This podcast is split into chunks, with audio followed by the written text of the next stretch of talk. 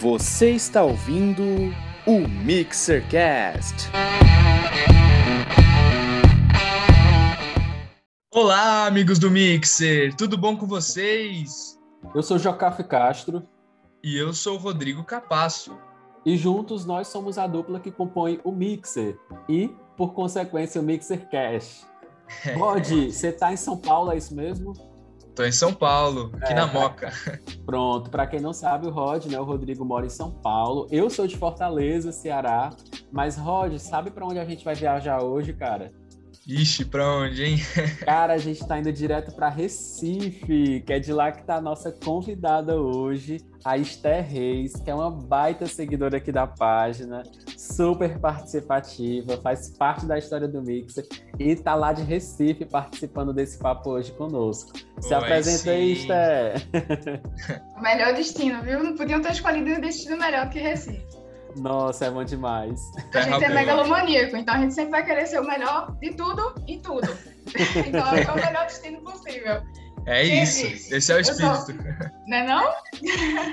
Com certeza. Você falou, sou daqui de Recife, eu sigo o Mixer desde o comecinho, adoro essa página, sou 100% apaixonada, me identifico muito com o conteúdo produzido e com a vibe.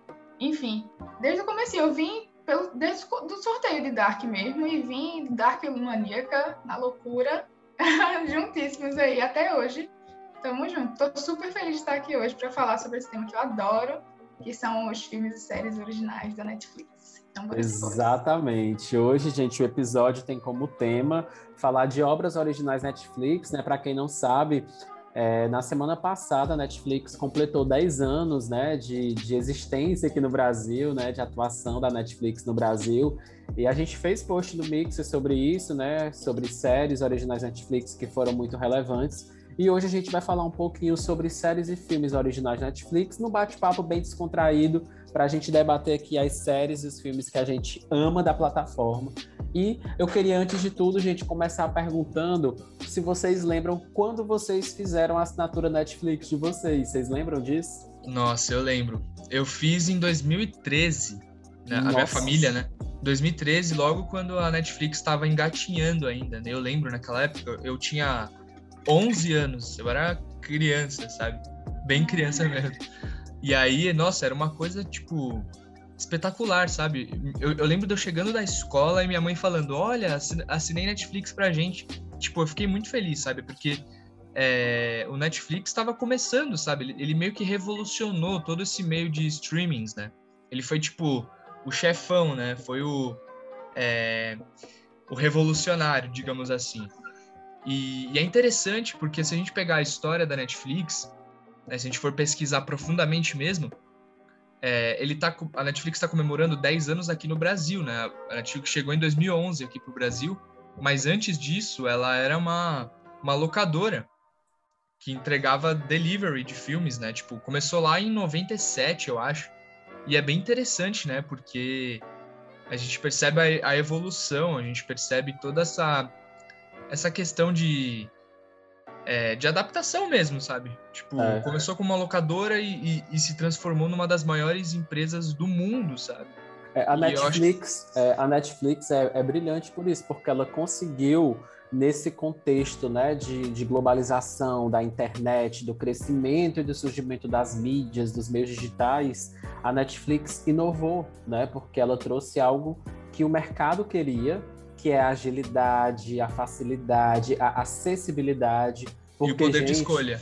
Poder, poder de, escolha. escolha, nossa. E, e, e, assim, gente, eu sou da época da locadora, né? Então, é, era muito louco, porque, por exemplo, o valor que muita gente paga hoje de Netflix, cara, era um valor que tu pagava no final de semana quando tu ia pegar três, quatro, cinco filmes que tinha que devolver alguns dias depois, tu pagava. Então, assim, hoje em dia a gente ter esse cardápio à disposição, né? E gerando tanta obra boa, né? Tantos clássicos que não são originais, né? Mas que a Netflix distribui, como as obras originais que ela vem produzindo a cada ano e que tem uma qualidade, assim, absurda, né? A gente vai falar hoje sobre cada uma delas, né? E aí, Sté, quando é que tu assinou Netflix, tu lembra? Eu não lembro, não faço a mim. Eu tava tentando, enquanto vocês falavam, resgatar aqui da memória, mas não faço a mínima ideia. Não fui eu que assinei, né? Foi, foram meus pais. Mas eu não faço a mínima ideia, velho. Sério mesmo, sério se mesmo. Fosse Mas, assim, chutar, Se fosse chutar um ano assim. Rapaz. Chegou aqui, Rod falou que foi o quê? 2011 foi? Dois, é, chegou no Brasil em 2011, a Netflix. Eu assinei em 2013. Eu acho que vem depois, então acho que 2000, 2015, por aí, eu acho que deve ter sido. Não foi bem no comecinho, não. Quando a gente assinou, não foi bem no comecinho, não. Mas eu sempre tenho esse pensamento, assim, que eu acho a coisa mais genial, velho. Essa, a ideia do streaming é simplesmente genial. O cara que teve a ideia de fazer isso, meu Deus, palmas pra você. Porque, e a Netflix foi um dos os pioneiros, assim, dos grandes streamings, né? Realmente de alcance global de fazer realmente é completamente revolucionário. Eu devo a minha vida ao cara que criou a Netflix, né? Porque seria dos meus finais de semana sem ele. É, nossa. Engraçado, gente, né? Para vocês foi, foi algo até recente, aliás, antigo. Para mim é muito recente, porque assim, antes de eu casar com a Lívia, né? A gente vai fazer dois anos de casado agora em outubro, né? Antes de casar, eu não tinha assinatura Netflix, por exemplo. Eu era uma pessoa sempre ávido por cinema, por filmes, por cultura pop, mas eu não era muito das séries. E para mim a Netflix, ela era muito ligada às séries. Então eu tinha aquele receio, eu falava, ah, não tem necessidade. E eu também vinha no ritmo de vida muito louco, assim, sabe? Eu, eu sou publicitário e eu trabalhei em muitas empresas que querendo ou não, consumiam muito o meu tempo e o meu lazer eu dedicava a outras ações, a outras coisas. Eu também venho da igreja, então eu servia em outras coisas. Então, meu final de semana ele era sempre muito preenchido. Quando eu estava noivo da Lívia, assim, no, sei lá, um ano antes da gente casar, no período do noivado, aí a gente começou, porque eu sempre fui fã de filmes. Ela falou, amor, eu não sei como tu não tem Netflix. Aí a gente, a primeira, minha primeira experiência de eu, de eu lembrar, assim, de sentar para ver Netflix foi com a Lívia, um ano antes do meu casamento. Então, é... Vou falar que você se converteu. Amém. então foi tipo assim, ó, foram três anos, porque eu vou fazer dois de casado, um ano de noivado, então há três anos eu conheço a Netflix. Mas eu vou dizer para vocês, é, foi paixão à primeira vista, porque eu lembro que quando a gente, eu sou muito dos clássicos, gente, assim, eu adoro filmes antigos, eu adoro cinema anos 60, 70, 40, 50 também, tem muita coisa do Hitchcock lá de trás que eu adoro, que eu sou fã. Mas eu lembro que quando eu entrei na Netflix com a Lívia, pesquisando pelo notebook, a gente estava assistindo pelo notebook dela, eu coloquei lá por diretor. E aí eu coloquei alguma coisa do Hitchcock veio o filme, talvez Psicose, não lembro. E eu fiquei muito encantado. Eu, Caraca, tem coisa muito nova, mas também tem os clássicos. Então isso é muito legal, porque a, a plataforma ela entende que existe gosto para tudo. Ela tá lá lançando filmes novos a cada dia, novas séries, mas ela também prestigia a um público que gosta de coisas mais antigas. Isso é muito legal, né? Então, Sim. é um xodó pra gente a Netflix também. Sem falar, Joca, que, que a gente meio que acompanhou toda essa evolução da Netflix para se tornar, tipo, desde uma simples gaveta virtual, entre aspas, né? O streaming é isso, é meio que uma gaveta virtual que você escolhe ali, né, os produtos que você quer consumir, tipo, nesse caso, as obras audiovisuais. E ele começou como, como sendo isso só, sabe? Uma plataforma que disponibiliza os filmes. Só que aí ao longo dos anos ele foi criando suas próprias produções e hoje ele, ele é Netflix e é produções, a... viu? É, então. de passagem. É verdade. E hoje ela se tornou uma das maiores do mundo, né?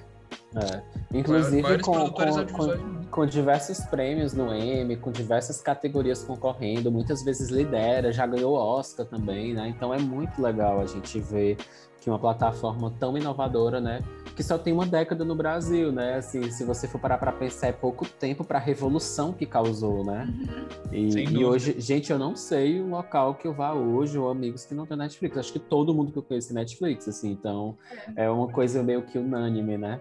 E para falar em Netflix hoje, né, nosso tema, a gente vai falar sobre algumas obras originais dessa, dessa plataforma que a gente ama, que a gente adora. E eu vou começar Gente, abrindo os trabalhos aqui, eu e a Esté vamos falar de séries o Rodrigo vai falar de alguns filmes. É, eu vou começar falando de uma obra original Netflix, Brazuca, brasileira, que é uma série que eu gostei bastante e que eu queria muito trazer aqui para o nosso podcast, né, para o Mixercast, porque eu acho importante falar de Cidade Invisível, que, que foi uma série, né, agora do ano de 2021, que traz aí algo muito legal que é falar sobre folclore brasileiro, né? porém de uma maneira bem adaptada e bem moderna, né? Então a gente tem um detetive, né, que ele é muito atormentado por as investigações de um assassinato, ele acaba se envolvendo numa batalha entre o mundo que a gente vê e um reino totalmente, completamente diferente, que são habitados pelas criaturas folclóricas. Então, a gente tem um time incrível de atores, o Marco Pigozzi, que mandou muito bem, a Alessandra Negrini, que tá divinamente bem como a Cuca. Só que é engraçado, né? Porque as pessoas falavam dessa série e eu olhava, antes de assisti-la, eu olhava com um olhar até meio cômico. Assim, ah, uma coisa meio. até debochada, eu confesso. Besta, né? É, bestinha e tal. E quando a gente foi assistir, poxa, a série trabalhou os personagens de uma maneira tão rica, sabe? A gente percebeu ali referências de tudo que a gente conhece do folclore, né, do Borto Cor-de-Rosa, né, de outros personagens do Curupira, mas o que a forma, a construção da série foi muito bem interessante, sabe? É, e assim, a, a, série foi filmada né, no Brasil, acho que foi em Ubatuba, em São Paulo, e também no Rio. E, e assim, foi muito legal, porque foi uma série gostosa de assistir ela honrou muito um pouco do nosso folclore, óbvio, né? Adaptado a uma modernidade.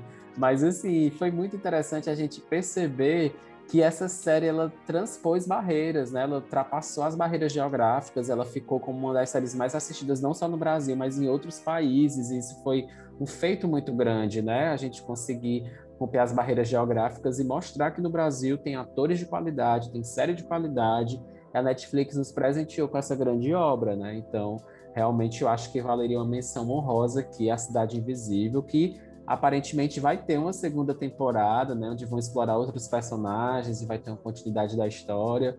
Eu estou super ansioso porque foi uma diversão maravilhosa, inclusive no Mixer, né, no nosso Instagram @mixerpop, essa publicação repercutiu bastante. Ela é uma das publicações que mais tiveram engajamentos, assim, de compartilhamentos, curtidas, de salvamentos. Então, é muito legal perceber que o público da página, né, e, e o mundo todo reconheceu essa obra, né? Então, Cidade Invisível aí segue como uma como uma recomendação se você ainda não ouviu, não assistiu essa série, né? Você que está ouvindo o podcast ainda não assistiu essa série, por favor, dê uma chance, porque é uma série que você vai maratonar rapidinho. Demais. Inclusive, eu tenho que dar essa chance porque eu ainda não assisti essa série. Ó, oh, pois aí, está já Mas não assisti por falta de vontade. Eu assisti, não assisti ainda por outras, outras questões que a vida foi botando no meio. Mas não sabia, fiquei besta com essa, essa repercussão que ela teve lá fora. Não foi, sabia disso. Foi, foi. Inclusive no post que eu fiz no Mix eu até coloquei, porque foi algo que, que chamou muita atenção, sabe? Ficou entre as séries mais assistidas em, em diversos, não foi assim, ah, em um país pontual, não, foi em diversos países, assim. Uhum. Isso é muito bacana, muito bacana. Arrasou. Bom, pessoal, agora vou dar minha, minha, minha primeira indicação de série. Essa série eu adoro. Eu fiquei bem fanática, eu fiquei tão doida por ela que eu até pedi pra Joca para fazer um post sobre ela no Mixer, que é A Maldição da Residência Rio. É, quando eu assisti essa série, eu, eu tava muito desacreditada. As pessoas me recomendavam, mas como é uma série de terror, eu ficava, ah, não, gente, eu não gosto de terror, não. Acho sem graça. Eu sempre achei sem graça, porque eu achava, sempre tinha a impressão que a galera só queria me assustar. Eu achava isso sem sentido. E aí, velho, depois que eu assisti essa série, tudo mudou. Tudo mudou, simplesmente. Então, dando uma, uma um resumão aí para vocês, a série conta a história da família Crane, que é composta de cinco filhos, e o pai e a mãe. Aí ela é contada em, duas, em dois momentos diferentes, né? O primeiro é ali pela década de 80, mais ou menos, quando os filhos são pequenos, né? Criança para pré-adolescente. E eles se mudam para a Residência Rio, que é uma casa bem grande que o pai compra para reformar e vender por um preço maior. Sendo que aí eles chegam na casa todos animados, sendo que aí eles começam a perceber que a casa é um pouco estranha, né? E um pouco macabra, por assim dizer. E aí eles vão sendo visitados aí por algumas assombrações, umas coisas estranhas que vão acontecendo. É, e aí, depois do outro lado, a gente vê eles crescidos, né? Agora com a família deles crescidos. E depois de terem passado por todo esse trauma de todas as assombrações que eles viveram na infância e também de uma tragédia familiar específica que aconteceu lá, que mexeu muito com todos eles. E aí, por que, eu acho isso muito interessante? Porque isso faz com que os personagens sejam muito profundos. Então, a gente tem, tem, tem muito espaço para aprofundar os personagens. Então, a gente conhece eles desde pequenos até a vida adulta e ver como foi que eles se desenvolveram ou se enrolaram na vida e como é que vai se desenvolvendo isso aí. E o que eu acho, eu acho que assim, a, o tipo de, de assombração também que coloca foi, foi muito legal e diferente, porque eles têm assombrações específicas. Então eu achei muito massa isso que não foi o demônio que veio lá da casa do capeta que assombrou aquela casa e tal. Não, é uma coisa muito assim que faz muito sentido de acordo com a, com a vivência individual de cada um, sabe?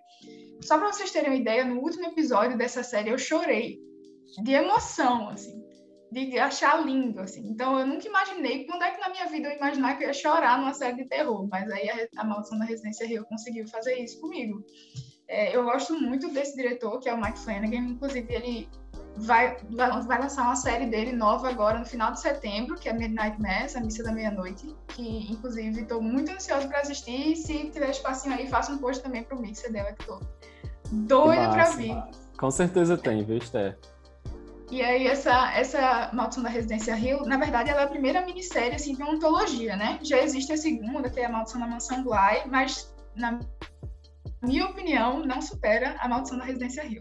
É simplesmente demais. É baseada no livro também, que é o mesmo nome em inglês, mas a tradução é diferente, né? Que é A Assombração da Casa da Colina. E assim, ele modificou de uma forma brilhante a história. Não é a mesma história do livro, é baseado, mas não é a mesma história. E foi uma, uma, assim, uma adaptação brilhante, sério, é lindo, lindo. Eu decorei a primeira fala do, da entrada do livro, assim, eu fiquei fanático por essa série, é simplesmente sensacional, as atuações são ótimas.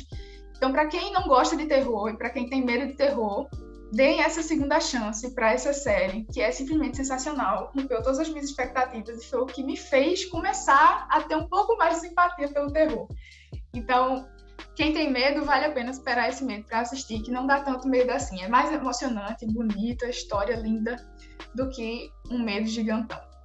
Que massa, muito bom. Essa série é muito interessante. Eu também iniciei, infelizmente aqui em casa a gente não continuou, porque a minha esposa ela tem medo de terror.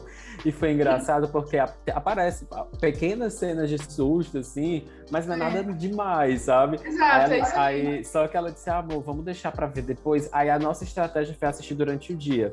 Só que a posição que a gente fica na sala durante o dia é, a, a, TV fica muito clara, assim, fica tipo como se fosse o sol entrando. Eu disse, amor, não dá, porque a série é muito escura, ou a gente assiste para poder ver, ou não dá. Mas eu acho que a gente vai retomar, porque de fato eu achei o piloto interessantíssimo, eu gostei bastante. Eu não sei se eu colocaria como terror mesmo, né? Porque ela é caracterizada como terror, né? A categoria dela. É. Mas para mim ela é, ela é uma coisa mais de drama, né? Ela tem uma história muito, muito drama rica. Familiar, é. é um drama familiar, mas é muito interessante, gente. Também gostei bastante. Quero retomar também aí a, a Maldição da Residência Rio. E é uma série muito premiada, né, Esté? Assim, muita gente. É... Sim, a crítica foi muito boa. Abriu com a crítica muito boa. As atuações são impecáveis. Inclusive, os atores mirins fizeram um trabalho excelente. Assim excelente. Eu, eu babo muito eles, assim, porque realmente eles tiraram muita onda nessa série, mesmo sendo tão pequenininhos. E os adultos também. Foi sensacional, assim, sensacional. Essa série é. Tem que falar mais, já falei, senão eu vou ficar aqui até amanhã falando dela. Mas bom. foi muito bem recebida. Excelente recomendação. Acho que todo mundo sentiu aí a sua empolgação. e agora indo para uma outra série muito interessante, que é uma série que é muito amada. Eu acho que falar de séries originais Netflix sem falar dessa série, acho que esse episódio não faria sentido. Mas a gente precisa falar de Stranger Things, gente. Sério, essa série é muito interessante. Para mim, assim, que sou fã, né? Eu sei que, assim como eu, muita gente é fã de temáticas nerd anos 80, é, easter eggs de filmes e séries clássicas da, da, nossa da década de 80 e também quem viveu em 90 como eu, que gosta, que aprecia, vai gostar bastante. A gente tem uma série muito interessante, né? A gente tem um menino que é o Will, que ele com 12 anos desaparece misteriosamente. E aí o xerife local, né, que é o Jim Hopper, que é um personagem maravilhoso, inicia uma operação para encontrá-lo. E os seus amigos, né, o Mike, o Dustin o Lucas, eles vão procurá-los por conta própria, né, sem ser dependendo aí das investigações da polícia ou do xerife local.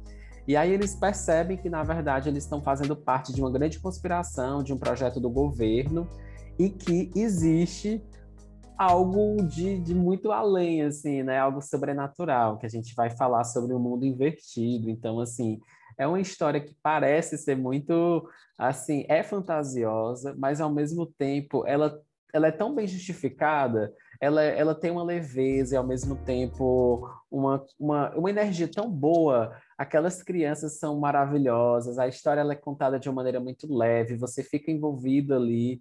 Os personagens os adultos também que, que participam da série são atores maravilhosos, então eles entregam muito.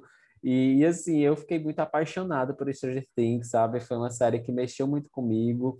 Eu acho que, assim, é uma das séries que eu não aguento mais esperar, sério. Eu, eu tô desesperado para assistir a próxima temporada. Acho que muita gente está nessa comigo, mas com certeza é uma série que merece a atenção de qualquer pessoa.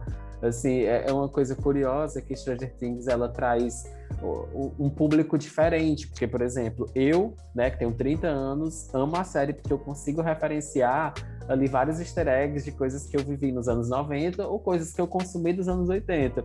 Mas, por exemplo, alguns sobrinhos meus de 10, 12 anos são apaixonados pela série. E, tipo, eles gostam da série porque eles acham o conteúdo bacana. E, e, eles nem sabem das referências que tem ali dos anos 80 e tudo mais. E mesmo assim, é uma série que consegue cativar a diferentes públicos. Então, acho que isso é um feito que Stranger Things traz, assim. Então, acho que é uma série assim que, que merecia esse, essa, essa menção honrosa aqui nesse episódio, já que a gente está falando de obras originais Netflix, e de fato é uma série assim, incrível. Eu sou fãzaço. Demais. Assistiu, Esther? Não, essa eu não assisti ainda não. Essa, não, essa eu confesso que eu ainda não teve, eu ainda não tive aquela faísca uhum. de pegar para engatar para assistir, sabe? Mas assim, nunca ouvi ninguém falar mal não. É, ela é uma série muito boa, muito boa. Ouvi, não, realmente é um íconezão aí da Netflix. É, nossa, é uma série que tem muitos fãs, assim. Uhum. Série que tem muitos fãs. Vale a pena, galera, vale a pena. e agora eu vou falar também de outra série que é muito conhecida também, não tão icônica quanto Stranger Things, mas também muito conhecida, que é Sex Education. Inclusive, aproveitando o ensejo para avisar que eu acho que agora no dia 17, se eu não me engano, já vai lançar a terceira temporada, então fiquem ligados aí para quem está acompanhando. Quem não está acompanhando, que vai começar agora, fiquem ligados que já já vai lançar a terceira temporada. E aí essa série acompanha Otis, né, falando brasileiradamente, que é um adolescente inglês normalzão, sendo que ele é bastante inibido sexualmente. É, o nome da série já diz tudo, é Sex Education, então vai se falar muito sobre sexo nessa série sendo que de uma forma muito inteligente, que eu acho onde reside o brilhantismo dela. Mas enfim, voltando. Otis é um rapaz, né, um adolescente, que ele é bem inibido sexualmente, super inexperiente e tal, super sem jeito com essas questões. E por ironia do destino, ele é filho de uma terapeuta sexual, que é super desinibida, completamente ao contrário, super desinibida. A casa dele tem um monte de coisa assim, artefatos sexuais espalhados e tal. E o consultório dela é lá, sabe, na casa dele. E aí o que acontece é que ele tá lá na escola e aí ele é, inicia-se um contato com a menina, Maeve, que tem uma reputação completamente o contrário da dele. Então, ele é todo certinho, ela é toda rebelde, assim. Ele é todo recatado sexualmente, ela tem uma fama, assim, bem, enfim, conhecida na escola. E aí ela tá precisando de grana e ela escuta ele é, falar sobre uma questão, tipo, aleatoriamente, assim, ocasionalmente ele falou e ela viu que ele tinha jeito para aconselhar as pessoas em relação à sexualidade delas. E ele aprendeu tudo isso ouvindo a mãe, né? Assim, e aí é engraçado que ele consegue aconselhar todo mundo, menos ele, né? Porque ele é super inibido sexualmente. E aí, assim, ele cria uma clínica junto com o Maeve na escola, que é para aconselhar as pessoas, porque eles perceberam que existe uma demanda muito grande a respeito desse assunto. E assim, é, como eu falei, né? A série fala muito sobre sexo, mas de uma forma muito brilhante. É aquela série sexy sem ser vulgar, sabe? Tipo, que o assunto central é esse, mas não fica hipersexualizado. Como, por exemplo, aconteceu com a última temporada de Elite só abrindo Sim. parênteses, que eu achei assim, Sim. assim, faltou história, faltou coisa, botaram muita, muita sexualização no meio, perdeu o sentido.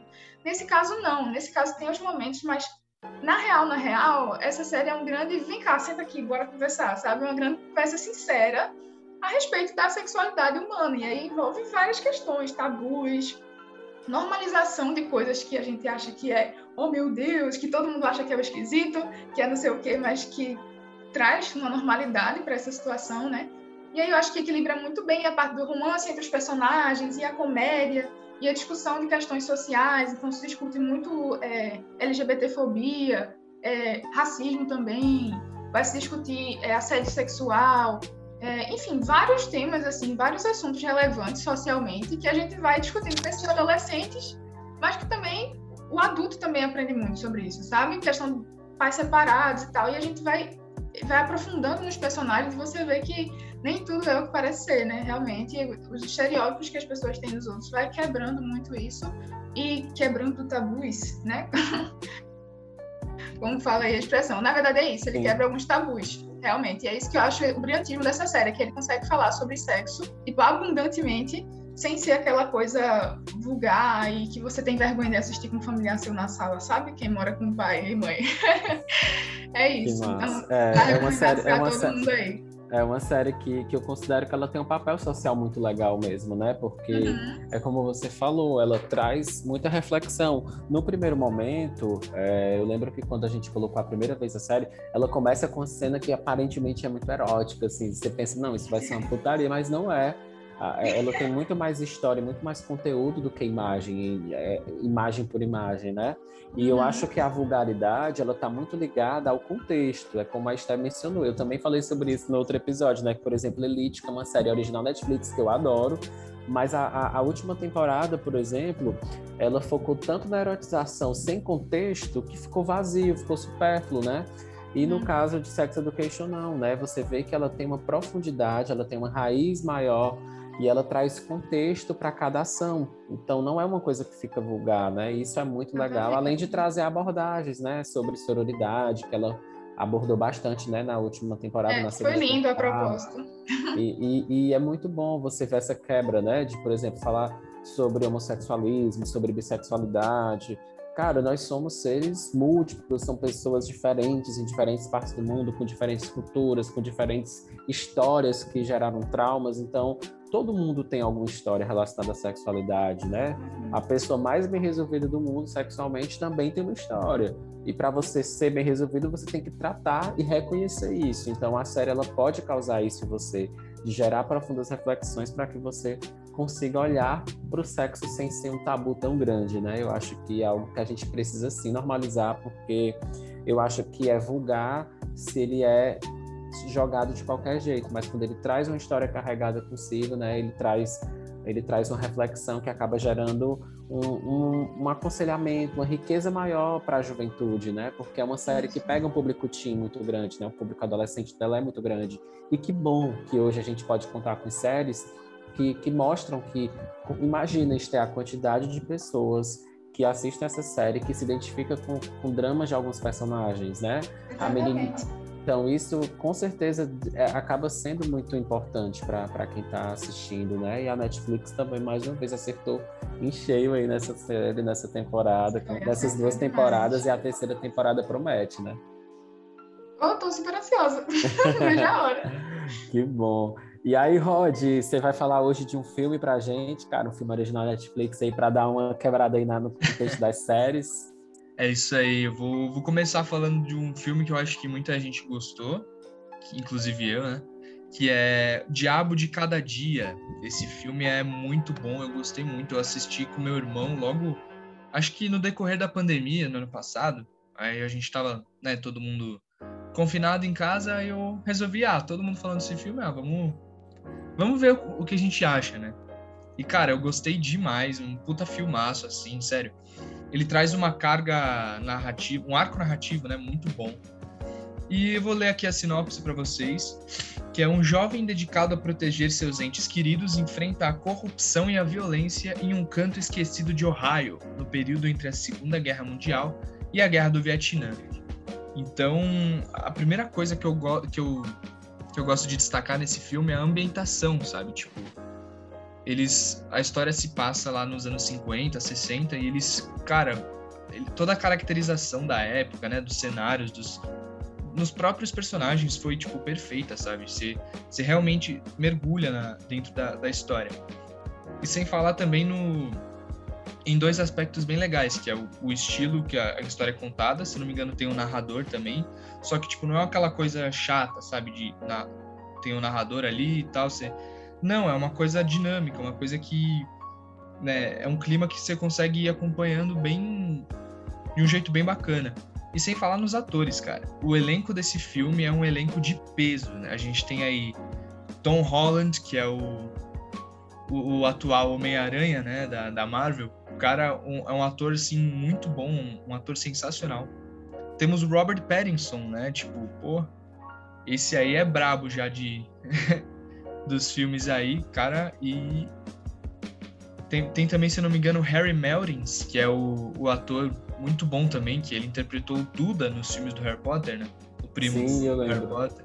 Cara, elenco de peso. Tem, tem mais atores bons aí, mas esses três, para mim, pelo menos, se, se, destacam mais. E é isso, cara. Assistam esse filme, vocês vão curtir bastante. Tenho muita, muita certeza disso. é um filme muito bom, mas ao mesmo tempo, né? É, tem uma carga muito pesada, né? Um filme assim que ele que ele Sim, não é para os fracos, assim, né? Se é, você não, não tá é no momento. Fracos. Porque Isso é um também filme... é bem legal. Isso também é, é bem legal, sabe? Porque gosto. o Tom Holland, se eu não me engano, o Tom Holland, ele não tinha atuado em muitos filmes assim com uma proposta mais pesada, né? Então, ele chegou ali para para brilhar mesmo. E ele conseguiu entregar um, um personagem assim convincente. Então, para mim, esse, o Tom Holland é um grande ator e eu curti bastante, principalmente ele no filme, né? É. Só no teste. É, é, eu gostei bastante desse filme também. É aquele filme assim, é um filme muito bom, mas que eu não vou assistir mais que uma vez, sabe? Porque é aquele ah, filme ah, que ele, ele causa sensações muito fortes, assim. Eu gosto disso, eu, eu acho que o papel do cinema, da arte, é mesmo mexer com a gente, é fazer a gente refletir. Esse filme traz muito disso, mas ao mesmo tempo ele tem uma carga dramática é, muito, muito pesada, sabe? Eu não sei se é porque o momento em que eu assisti eu também estava confinado, também estava já fragilizado. Ele foi uma coisa assim que me deu. Eu lembro, Rod, que no dia que eu assisti esse filme, a gente assistia, tipo, sei lá, na sexta-feira, e a gente estava no auge da pandemia, sem sair de casa, e disse, amor, agora à noite a gente tem que assistir o um Maluco no Pedaço, a gente tem que tomar um vinho, a gente tem que. que uma coisa mais levinha, né? Uma coisa mais leve pra gente rir, pra não ir dormir com essa energia, porque é um filme bom, mas ele tem uma carga dramática ele é muito é pesadão. grande. Ele é, ele é pesado. É pesado. Assistiu, Esther? Não, isso não assisti ainda não. Eu, tudo que você vai eu assistir, eu tô dizendo que não, né? Ai, meu Deus. Acontece, acontece. Mas excelente dica, Rod. Muito bom, muito bom mesmo. E agora eu vou falar de uma série, gente. Uma série que, que me surpreendeu muito positivamente. Porque se você lesse para mim ou me indicasse essa série falando apenas da sinopse dela, que é falando sobre xadrez, falar sobre uma garota que jogava xadrez e que tinha vícios. Primeiro que eu ia dizer, mas xadrez, assim, não é um esporte tão popular, não é algo que, que desperta tanta curiosidade, né? Daí você é entregue para uma personagem riquíssima, uma série bem produzida. Quando a Netflix, você pensa que não, a Netflix consegue fazer. Gente, é sério, foi um achado assim no final ali do ano de 2020. O Gambito da Rainha, a história aí da Beth Harmon, né, que é uma jovem mega talentosa, né, uma menina órfã que, que na infância vai descobrindo ali que, que tem muita inclinação para o xadrez. E a série também mostra, né, duas linhas temporais, mostra ela passando por alguns traumas da infância, né, como a perda da família, a, e a morte da mãe, ela indo para um orfanato, o primeiro contato que ela teve com o xadrez, e a gente vê o hoje, o futuro dela, com 22 anos, ela tendo que enfrentar de, de fato alguns vícios, né, para conseguir se tornar uma grande ou a maior jogadora de xadrez do mundo. E a gente vai vendo os dramas dela, né? E o que eu mais achei interessante é que a temática da série não é falar apenas do xadrez pelo xadrez, mas é falar sobre o que envolve é, pessoas que têm vícios, falar sobre obsessão, falar sobre disciplina, falar sobre a importância do coletivo, porque a gente vê que, que ela é uma pessoa que ela é muito sozinha, muito solitária, mas que aos poucos, quando ela vai cultivando amigos, encontrando pessoas na trajetória dela, isso transforma completamente a energia das pessoas que estão ali com ela, torcendo, vibrando, faz muita diferença. E assim, foi uma série esplêndida, assim, né? Uma minissérie, né? A gente pode falar, muito curta, mas assim, com muita história, atuação impecável da Anna, Anya Taylor-Joy, né? Assim, a gente tem a gente tem que falar dela, que foi brilhante, tá aí concorrendo a tudo no Emmy com essa série, porque de fato ela mereceu. E foi uma série, assim, maravilhosa. É, eu nunca imaginei que uma série com essa temática, com essa sinopse, fosse me despertar tanta atenção. É, eu confesso que foi uma série que eu assisti muito pelo mix, pela página, né? Falei, não, eu preciso falar sobre essa série porque ela tá no hype. Eu assisti logo que estreou, ela já estava entre as mais assistidas e as mais populares da Netflix. E nossa, quando eu comecei a assistir, eu fiquei viciada. É aquele tipo de série que não é sentado tu maratona. Assim, eu também. Final, né, você, você não é. consegue, assim. Eu, eu, eu e a Lívia, a gente, aqui em casa, foi algo assim, muito rápido. Acho que, sei lá, em dois dias a gente maratonou a série toda, sabe? É por mim, que sou mais louco, eu às vezes deixo de dormir para assistir. Eu acho que eu teria deixado de dormir se a minha esposa não tivesse dito, não, vamos deixar para amanhã mas é uma série maravilhosa que prende você, que traz grandes lições, tem um final muito bonito. E, enfim, traz boas reflexões, boas reflexões e, acima de tudo, é uma história bem contada, um roteiro bem preciso, um, um figurino esplêndido, uma fotografia esplêndida. Sério, tecnicamente falando, a série é perfeita e na parte de roteiro e atuação, eu não acho que ela deixa a desejar. Então, para mim, é uma das melhores séries da história da Netflix e e merecia honrosamente fazer parte desse episódio, O Gambito da Rainha. Se você não assistiu, gente, assista. Você que está ouvindo o nosso podcast, assista, que é uma série que com certeza merece a atenção de vocês. Esse aí eu tenho que concordar e muito, viu? E sabe o que é que eu acho, Joca? Que assim, é, eu também tive essa mesma sensação. Eu jamais clicaria nessa série para assistir pela sinopse. Mas justamente por isso, porque todo mundo, ah, uma série sobre xadrez, mas eu não acho que a série seja sobre o xadrez. O xadrez é mais como uma ambientação, assim. Sim. Eu vejo mais como, como se fosse uma parte do cenário ali, mas a série é sobre todas essas coisas que você falou, assim. Por isso que ela é tão, tão querida, assim, né? Porque se fosse sobre xadrez, ninguém ia entender xadrez e, quer dizer, tem a galera que entende, mas nunca alcançaria essa, essa magnitude que alcançou, né? E realmente, assim, eu chorei horrores no final do, do episódio lembrando das minhas amigas. Eu disse a ela, minha gente, eu chorei muito lembrando de vocês, que coisa linda e tal. É, e assim, é, uma coisa que. Ai, tô pensando, isso aqui não é um spoiler, será? Se as pessoas tiverem a mesma sensação que eu, vou dar um spoiler, então não vou falar não. Mas eu comentei contigo isso, Joca, no, no privado, sobre a sensação que eu tive. Mas vou comentar não, vai que alguém recebe aí esse spoiler, deixa pra lá. Bora seguir pra frente. Mas enfim, vale a pena, né, Esther? Vale, vale a pena super, pô, super. Essa série é incrível. Maravilha. E galera, dando continuidade, vou trazer agora outra série brasileira também. Fiz questão de botar uma série brasileira aqui na, na minha lista, pra gente contemplar o nosso Brasil, né, que tem também produções excelentes. E hoje eu trouxe para falar é, com vocês Irmandade, que é uma série que pelo menos eu não vejo ser tão falada, assim, não vejo muito, não sei se vocês já assistiram ela. Não, Mas... ainda não, ainda não assisti. É, ela, assim, o, ela é protagonizada por seu Jorge, o cantor. Ele que é massa. o protagonista. É, ah, eu acho que eu já ouvi falar, eu acho que já, já ouvi falar. Sim. Que, na verdade, para mim, a protagonista é a irmã dele, que é Cristina. Eu esqueci o nome da atriz agora, mas para mim a protagonista é ela, porque a história é a seguinte: ele eles, eu não lembro exatamente qual é a década de 70, não sei, quando eles são mais jovens, é, Edson, parece que é Edson o nome dele, que é o personagem do seu Jorge, ele era adolescente e tal, e ele se envolveu com crime, e aí ele foi preso. Já a série começa assim, tipo, ele foi preso e tal, e aí a irmã dele era jovem, essa irmã dele, Cristina, e aí ela, eu não lembro exatamente como que foi, mas ela dedurou ele de alguma forma, sendo que ela era só uma criança, sabe? Não foi na maldade, assim, ela só, enfim, facilitou com que ele fosse capturado. E aí ela carrega essa culpa com ela pro resto da vida, né? Porque para ela o irmão dela foi preso por causa dela, e ela carrega isso e tal. E ele também carrega isso de uma certa forma, né? Mas ele tem muito mais consciência do que ela, que ela se sente na culpa.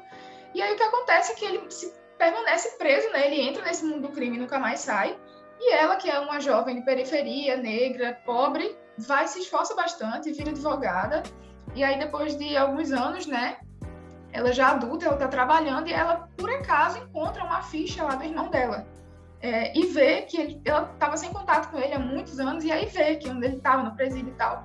E aí ela descobre que ele se tornou um, um chefe de uma facção criminosa, que, é, que se chama Irmandade. E aí, é, o nome dessa série faz alusão tanto ao nome da facção criminosa quanto à própria relação deles dois, porque gira muito em torno disso. Então, você imagina uma advogada que vem de uma origem muito humilde, que se esforçou muito na vida para chegar onde ela está, e aí de repente ela se vê nessa encruzilhada moral de seguir fazendo o que é o certo e ajudar o irmão, que ela se sente muito em dívida com ele, e é o irmão dela, né? Que ela ama, e enfim. E aí a série, é, como quase todos os filmes e séries que, que abordam essa temática de prisão e crimes pelo olhar. É, nesse caso, a série é pelo olhar dela, mas aí ela começa a olhar pelo lado do criminoso também. Então a gente começa a enxergar o outro lado, né? Que daquela coisa, nem todo mundo é 100% bom, nem 100% mal, né? Uhum. E a gente começa a ver e, e assim, e refletindo que as, algumas questões morais, a gente vai vendo que eles têm o seu próprio código moral dentro da Irmandade e tal. E aí isso vai se desenvolvendo, né? E ela acaba, ela vai entrando aí nessa, nessa rede e sempre pisando em ovos, né? Assim, ela vai vivendo vários dilemas morais. É uma série pesada, é pesada, tem cenas de violência, realmente. É uma série bem crua, assim. Eu acho uma série bem crua, realidade, assim. É, a ambientação é sensacional, assim. É, se eu não me engano, o presídio que foi gravado é um presídio real, assim, uma ala inativada de um presídio real tal. E, assim, tem algumas cenas bem fortes. E ela, e principalmente assim, o que motiva ela é ver o quanto que o irmão dela está sofrendo na cadeia. Então tem uma crítica muito forte ao sistema penitenciário brasileiro, questão de direitos humanos e tal, e como os, os presos são tratados, né? Como o, o, menos que o lixo, né? Que nem o basculho de Gil. Eu não vi do lixo para perder o basculho, é tipo o basculho de Gil, sabe? Tipo isso. E aí, é, Pronto, é uma série muito legal. As atuações são incríveis e o que eu acho massa nela também é que tem um protagonismo feminino muito legal. Então, Cristina, que é a irmã dele, e Darlene, que é a esposa dele, são mulheres porretas demais, assim. Elas são muito. É, bota a cara mesmo e vai, resolve as coisas, não tem medo e enfrenta o que tem de enfrentar, sabe? Então, são mulheres muito fortes que, que é, tem um papel de liderança importante nessa facção. E aí, enfim, é sensacional. As atuações do seu Jorge está sensacional nessa série. E outros atores também, assim. Foi muito legal, muito legal. Gostei muito. Recomendo demais aí. Para quem tem o estômago de assistir uma coisa mais pesada assim, recomendo muito. Nossa, muito bom. Primeiro que eu adoro o seu Jorge, ele é um excelente ator, gente. Assim, já vi outras coisas dele, outros papéis dele, né? Assim, ele é incrível, é um artista incrível e eu achei muito interessante, né? Assim, está como você falou, né? Uma advogada com dilema moral, mas ali é, é o irmão, então tipo, é, é, muita coisa que mexe, né? Vai julgar não sendo você na pele dessa pessoa, né? Então é muito legal porque com certeza a série deve gerar muita reflexão e todo mundo se coloca, cara, como eu iria agir perante essa situação, é, né? E você se sente preso assim como ela se sente presa, né? Você, você se sente no dilema dela. Que legal, é legal muito legal. legal. gostei bastante, gente. É excelente recomendação. Mas Rod, acho que tu tem mais um filme aí para indicar pra gente. É, tenho sim. Vou indicar, indicar meu segundo filme, que é Meu Nome é Dolemite. É um filme original Netflix de 2019, que não é muito conhecido, infelizmente, né? Nunca vejo muita gente comentando dele. Mas eu assisti também em família ano passado, né? A gente reuniu a família e assistimos juntos. E, cara, foi assim, não é tipo um filme, nossa, sensacional, fudidão, mas é um filme divertidaço. Que ele conta né, a história do Dolemite, que é o interpretado pelo Ed Murphy. Inclusive é uma história baseada em fatos reais, né? E nessa comédia, aqui lendo a, a sinopse, o Murphy interpreta né, o Rudy Ray Moore, que é um vendedor de discos que sonha em ser alguém na indústria da música.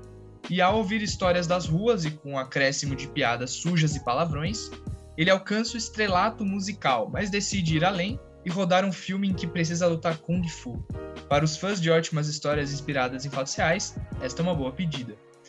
Então, cara, eu gostei muito do que esse filme entregou, sabe? Ele entregou, tipo, toda a trajetória do de um cara que, pô, vendia só vivia vendendo, é, vendendo discos e ele, cara, ele sonhava, ele tinha uma, um objetivo, sabe? Eu quero me tornar um, um, um artista de sucesso. E o filme inteiro ele, ele, ele luta contra. É, ele busca isso, né? Ele vai batalhando e tudo mais. E, cara, é um filme divertidaço, tem uma pegada cômica. E é, eu não tenho muito o que dizer sem palavras, né? É um filme pra, pra dar umas risadas, né? Para você pra que passe uma mensagem legal, né, de lutar pelo que você acredita, pelo que você sonha. E é isso, recomendo muito, né? Ed Murphy, um ator assim sensacional, né? Um, um dos um dos atores antigos aí de Hollywood e que não, nunca decepciona né, nos seus personagens. Então assistam, meu nome é Dolemite, vocês não vão se arrepender. Ah, que massa, muito bom. Já ouvi falar muito bem desse filme, viu, Rod? Também realmente ele não é tão popular, mas eu, eu, tenho alguns amigos que, que já me indicaram ele, inclusive algumas pessoas no Mix já, já me mandaram essa indicação, realmente estou devendo, mas parece ser uma história bem divertida e ao mesmo tempo é interessante, né, de acompanhar aí quando a gente fala, né, sobre é, autobiografia, né, assim, a gente fala de, de um personagem que tem uma existência e tal, então é muito legal Sim. ver como, como é retratado isso, então com certeza é uma excelente dica aí meu nome é do limite. Ficou com, ficou com essa, fiquei com essa, com essa dívida para assistir. Vou assistir muito em breve. É isso aí. E para finalizar as minhas indicações de série, eu preciso falar da série que deu vida ao Mixer, para a série que acho que é uma série que eu nem sei mais o que falar sobre ela, mas ela precisava estar aqui, gente. É óbvio que eu vou falar de Dark, que essa série alemã, original Netflix, que fala sobre viagem no tempo, sobre dramas familiares, sobre tantos assuntos diversos, mas que muita gente reconhece esse valor dessa série, gente. Para quem não viu ainda, né, se existem pessoas ainda que não assistiram Dark, a série ela fala sobre viagem no tempo de uma maneira muito inteligente.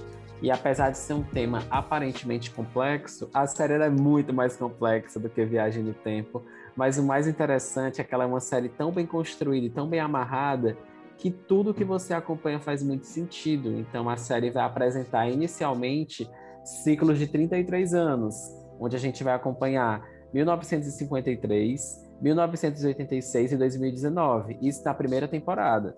Porque, gente, na terceira temporada, você vai para 1888, depois vai para 2053. É uma é uma sala, lugar, é chacoalhada é uma, assim. É uma chacoalhada de anos, mas que tudo é tão bem justificado, tudo faz tanto sentido, a obra é tão completa. É, eu, eu já falei sobre isso, gente, mas eu preciso exaltar como a Netflix fez algo tão primoroso, sabe? Atores incríveis, a maioria desconhecido do grande público, né? Mas assim, eu não, eu não consigo destacar uma atuação que destoou da série. Para mim, todos entregaram muito bem, das crianças ao elenco jovem, ao elenco adulto. A série foi muito perfeita.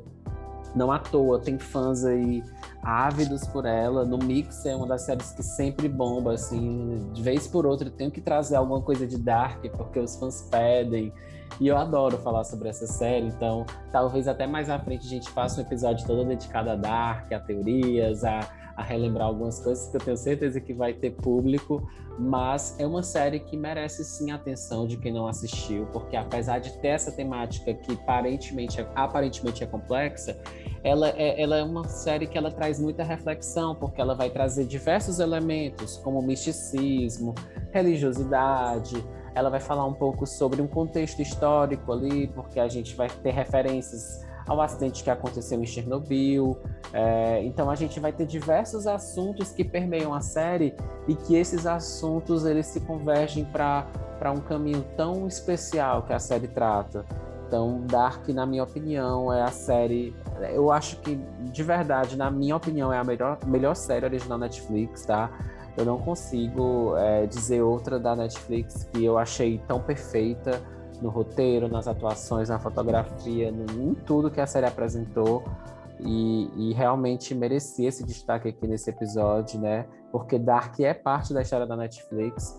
É uma série que trouxe muitos fãs engajados, muitas teorias, foi por causa de Dark que eu criei a página do Mixer, porque eu estava precisando compartilhar conteúdo sobre essa série. Eu queria gente doida igual a mim, que gostasse doidão, de doidão. acompanhar. Só os doidão juntos. E a gente, e é engraçado como os fãs de Dark permaneceram na página, assim como a Stack, que, que entrou no Mixer por conta de Dark, é. mas que por ser fã de cultura pop, por gostarem do conteúdo do Mixer, permanecem até hoje. Então, realmente é uma série que tem tudo a ver com a história do Mixer e principalmente com a história da Netflix. Então, precisamos falar sempre de Dark e reconhecer o valor que essa série tem, gente. Quem não assistiu, com certeza vai valer a pena assistir. Lá no nosso Instagram, no arroba MixerPop, no nosso IGTV, tem vários vídeos que eu falo de Dark, análise da série, respondendo as perguntas de, de seguidores, Fiz um especial esse ano sobre um ano do término da série, então tem muitos vídeos, além de muito conteúdo de Dark também no feed. Então podem conferir que, que é uma série que sempre está marcando presença aí. E não só na sua opinião, né? Que é a melhor série original Netflix, mas na opinião do público também, né? Que ganhou Sim, aquela votação. Do ganhou uma votação, exatamente. Eu, Ela... inclusive, votei adoidadamente, né?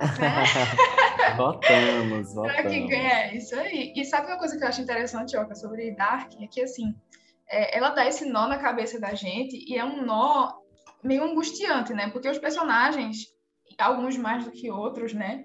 Vidi, Jonas e Ulrich, eles so, sofrem muito com todo esse ciclo, essa, esse ciclo sem fim aí de, do qual não se pode escapar. E aí, o que eu acho muito interessante é que as ações das pessoas são primordialmente movidas por amor a alguém. Então, sempre é alguém querendo resgatar um familiar, uma pessoa amada, e isso que vai gerando todos os acontecimentos. Assim, nunca é por ganância, não existe é, na série um, uma, uma coisa que tenha motivado é, tudo isso que acontece que tenha sido por ganância, sabe? De querer, ah, eu quero ganhar dinheiro, tal. Nada disso foi por isso, foi por amor a alguém e tal. Inclusive, eita, ia dar um spoiler nada aqui agora. Deixa pra lá. Eu tô virada nos spoilers aqui, ó. o, é, inclu... Cala a boca! Não fala não! Mas é engraçado. Mas eu acho isso muito gostoso da é série. É muito gostoso. E tem uma frase que a própria série diz que, que resume bem esse teu argumento, que ela diz uma frase assim, que ela é muito mencionada, acho que em todas as temporadas. Não somos livres nas nossas atitudes porque não somos livres nos nossos desejos. desejos então, é. por mais que nós queiramos, saibamos que não dá para fazer, que não dá para modificar o tempo, o que move a gente é o desejo. Então, isso realmente modifica tudo, né? Então, realmente é, é algo impactante. Ah, essa série é genial como é, devia fazer a vida depois de Dark. Como vivem os fãs após o término da série? é, um, é, um ciclo, é um ciclo sem fim, como diz a própria série, né? Ai, meu Deus, só os doidão unidos. Ai, gente, eu podia ficar falando sobre Dark aqui até, até o ano que vem. Mas vamos, vamos se controlar, vamos passar adiante. Que vou dar também a minha última recomendação de série, que foi uma série que o Mixer recomendou, o Mixer reforçou a recomendação para que eu visse. Eu ouvi também outro podcast sobre True Crime que eu gosto muito de acompanhar, que é inacreditável. É, essa série, quando eu assisti, eu achei, me, me trouxe vários sentimentos, desde revolta, indignação, até angústia e felicidade no final e emo emoções diversas. E basicamente conta a história de uma menina, né, uma, uma jovem, que é estuprada na própria casa por um homem que, que entra na casa dela, enfim. E aí, é, quando vai se dar a investigação, ela é órfã, então ela tem, teve uma vida muito conturbada, né? Vários tipos de problemas e conturbações na vida dela. E aí, quando ela vai dar o depoimento dela, ela, pelo estado que ela tá, assim, em choque ainda, né, pelo que aconteceu. Imagina, você tá na sua casa e do nada chegar um homem invadir e te estuprar. Imagina isso.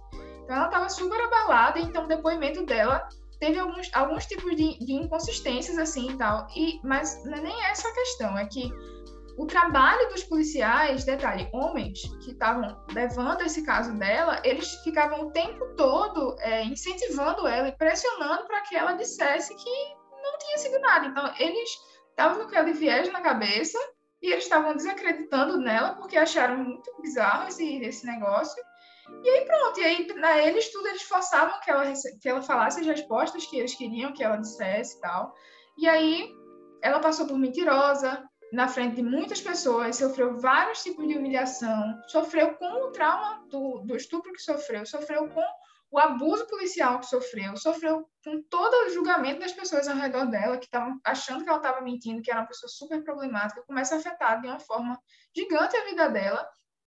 Isso até que outros casos como esse começam a se repetir.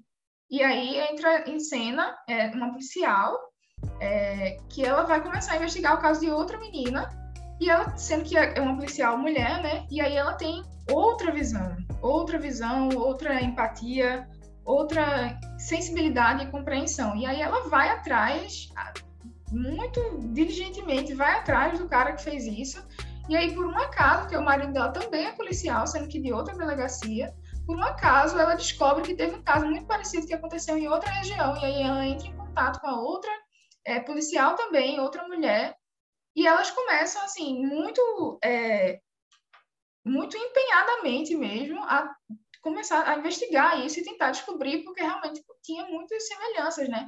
E aí, até então, elas não estão sabendo do caso da menina, né? E elas vão realmente tentando ajudar as outras, que aí fez toda a diferença, né? A série deixa isso claro, que fez muita diferença o fato de elas serem mulheres e estarem predispostas a acreditar no que aquilo está acontecendo, porque elas sabem o que é, né? O que é ser mulher e ser desacreditada em muitas situações da vida, né? E, e de ver, ela sente melhor o, o, o sentimento daquelas vítimas e deu muito trabalho, viu? Pra, essa investigação para elas deu muito trabalho. E aí elas vão seguindo e são elas que vão conseguir, né, depois de, dessa, dessa visão diferente que tem, resolver aí a, a, a situação.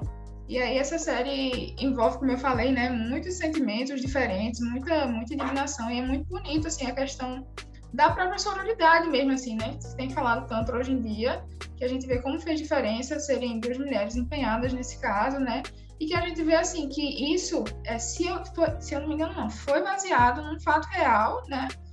É, e para você ver, assim, tipo, era, era isso que eu ia comentar sobre, sobre aquele filme que eu acho muito legal, produções que são baseadas em, em fatos reais, em acontecimentos reais, porque dá um gosto todo especial, né? Você saber que aquilo ali não é só a invenção da cabeça de alguém, que realmente aconteceu, pelo menos uma coisa semelhante. E aí é bizarro você pensar que aconteceu uma coisa semelhante a isso, sabe? E aí você pensar que acontece tantas coisas semelhantes a isso tantas vezes com um trabalho policial ineficaz que não escuta a vítima, que não valoriza a vítima e tal. E aí, enfim, e também com trabalhos policiais eficazes e muito bons como os que o que as duas policiais fizeram. Então as atuações do filme são muito boas assim. Eu gostei bastante. É... Da série, né? Porra, desculpa, gente. Da, da série, viajei, viajei. Da série. Muito boas as atuações, o roteiro também muito legal. Gostei muito. Essa série mexeu bastante comigo. Uma das minhas favoritas aí da Netflix, originais da Netflix. Excelente série, gente. Inacreditável, realmente vale muito a pena. Todo mundo precisa assistir. É uma aula de humanidade, de sororidade, é um exercício importante de, de indignação, revolta e ao mesmo tempo de ficar alerta por saber que existe isso na vida real, existe isso é, acontecendo no mundo todo e a gente precisa ficar atento, né? Excelente recomendação, Esther. E para finalizar, o nosso Rod tem mais uma dica de filme, um filmaço aí original Netflix, né, Rod? É isso, Joca. Agora, para encerrar, eu vou indicar o filme do Adam Sandler, que é o Joias Brutas, né? Ou Diamantes Brutos, enfim. É um filme que ele meio que. Não vou dizer revolucionou, porque, né? Não é tudo isso também, mas é um filme, cara, que me impressionou. Primeiro porque eu acho que essencialmente porque o Adam Sandler, ele, querendo ou não, ele tava no, naquele estereótipo, né, de filme meio besterol, tal, né, pastelão. Mas, cara, aqui ele entrega uma proposta completamente diferente, sabe? Aqui ele entrega um drama, uma... É, um filme de ação mesmo, sabe? Que envolve aí várias questões de, de loucura, de a questão do jogo, né, de apostas. E só para manter o padrão aqui, vou ler a sinopse, né, que eu acho legal. A trama de Joias Brutas, né, se passa em Nova York, primavera de 2012. O Howard Ratner, né, que é o personagem do Adam Sandler, ele é dono de uma loja de joias que está repleta de dívidas, né? Então aí já já começa a, a, gente já começa a entender o perfil, né, do, do personagem, né? Um cara que se endivida, tal, né, que é viciado em jogo. E aí sua grande chance em que tá, né, resolver a situação é através da venda de uma pedra não lapidada enviada diretamente da Etiópia, né? Uma pedra aí misteriosa, cheia de minerais duvidosos, né? Preciosos. E cara, eu acho que eu já falei basicamente o essencial, sabe? É uma proposta completamente diferente para um personagem do Adam Sandler. Ele querendo ou não sair um pouco daquele, daquela é, da zona de conforto dele, né? Entre aspas, que é aquele personagem, né? De de comédia, tal. E aqui ele entregou um cara, um personagem repleto de cheio de problemas, né? Um personagem é, endividado, um personagem que enfrenta vários, várias questões aí ligadas ao, ao crime. E é isso. Surpreendente é uma palavra que define esse filme. Eu não vou falar do final, né, para não dar spoiler, mas assistam esse filme, vocês é uma, é uma boa é uma boa pedida, né? Principalmente o Joca não é tão fã do Adam Sandler aí. Então... Mas eu reconheço que esse filme é muito bem recomendado, a crítica dele é muito boa, assim. Eu, eu não assisti por implicância, mas eu acho que uma hora eu vou assistir. É porque virou, virou um case nosso aqui, Joca e Rod já dançando aí entre a gente, mas, mas eu acho que eu vou uma hora eu vou ceder para assistir. Talvez porque... mude aí o teu pensamento, Joga, porque talvez, não sei as razões pelas quais tu não gosta muito dele, mas talvez o, o próprio tipo de, de, produção que ele fazia antes, né? Talvez influencie. Então, não, eu daria uma chance aí. Me pareceu bastante diferente realmente do que, do que a Adam Sandler costuma fazer. Verdade, verdade. Vamos quebrar esses preconceitos, né, na verdade. Né? Quero é isso. Bom. Quero viver para ver esse dia, Jesus. Vai ser tão bom. É legal, né, essa, essa, essa nossa conversa, porque cada um de nós tem uma, uma lista imaginária, né, entre aspas, que a gente vai recomendando filmes um, é, né, um pro outro, filmes e séries, que a gente que a gente viu, que a gente não viu, então é bom que a gente recomenda, já vai colocando na lista para ir conhecendo cada vez mais obras incríveis aí que nos cercam, né? Com certeza, gente, excelente, muito bom esse papo.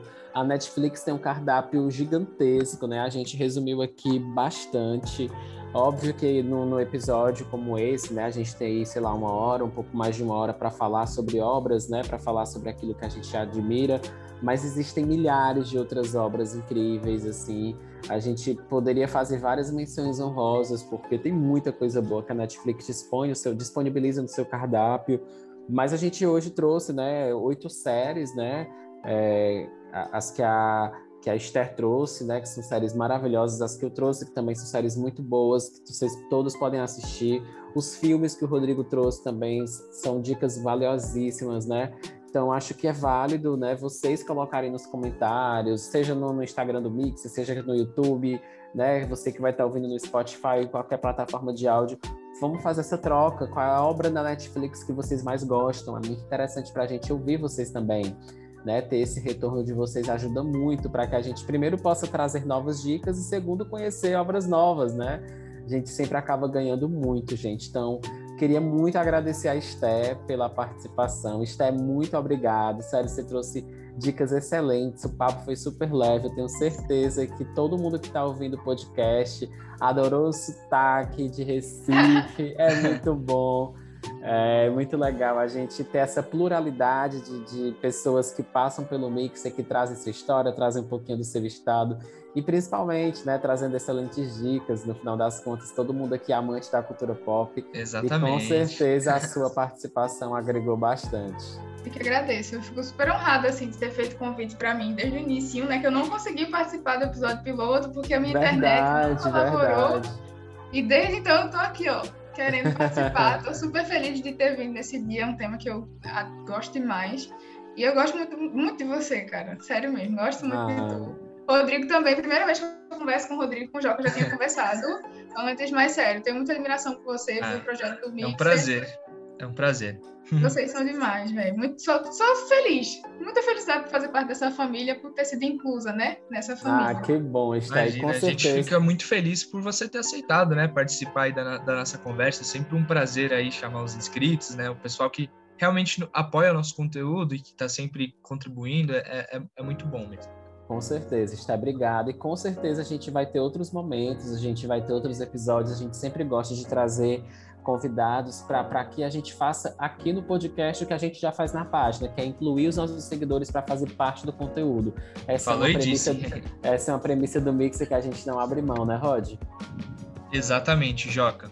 Exatamente. É Faz isso, diferença, gente. viu? Faz Muito... diferença. Obrigado, Esté. Obrigado a todo mundo que vai ouvir esse episódio. Obrigado a você que nos dá nossa audiência semanal aqui no podcast e também lá no nosso Instagram, no arroba MixerPop. Rod, muito obrigado por tudo. Obrigado, Imagina, estamos sempre aí. E a vocês, nossos ouvintes aí que estão ouvindo pelas plataformas, pelo YouTube, Tamo junto, mandem as dicas e as sugestões de vocês para os próximos episódios, que a gente sempre tá anotando tudo que vocês mandam de sugestão e vocês que constroem esse conteúdo com a gente. É isso aí, Valeu, gente. Pessoal, Valeu, pessoal. Abração, até, até mais.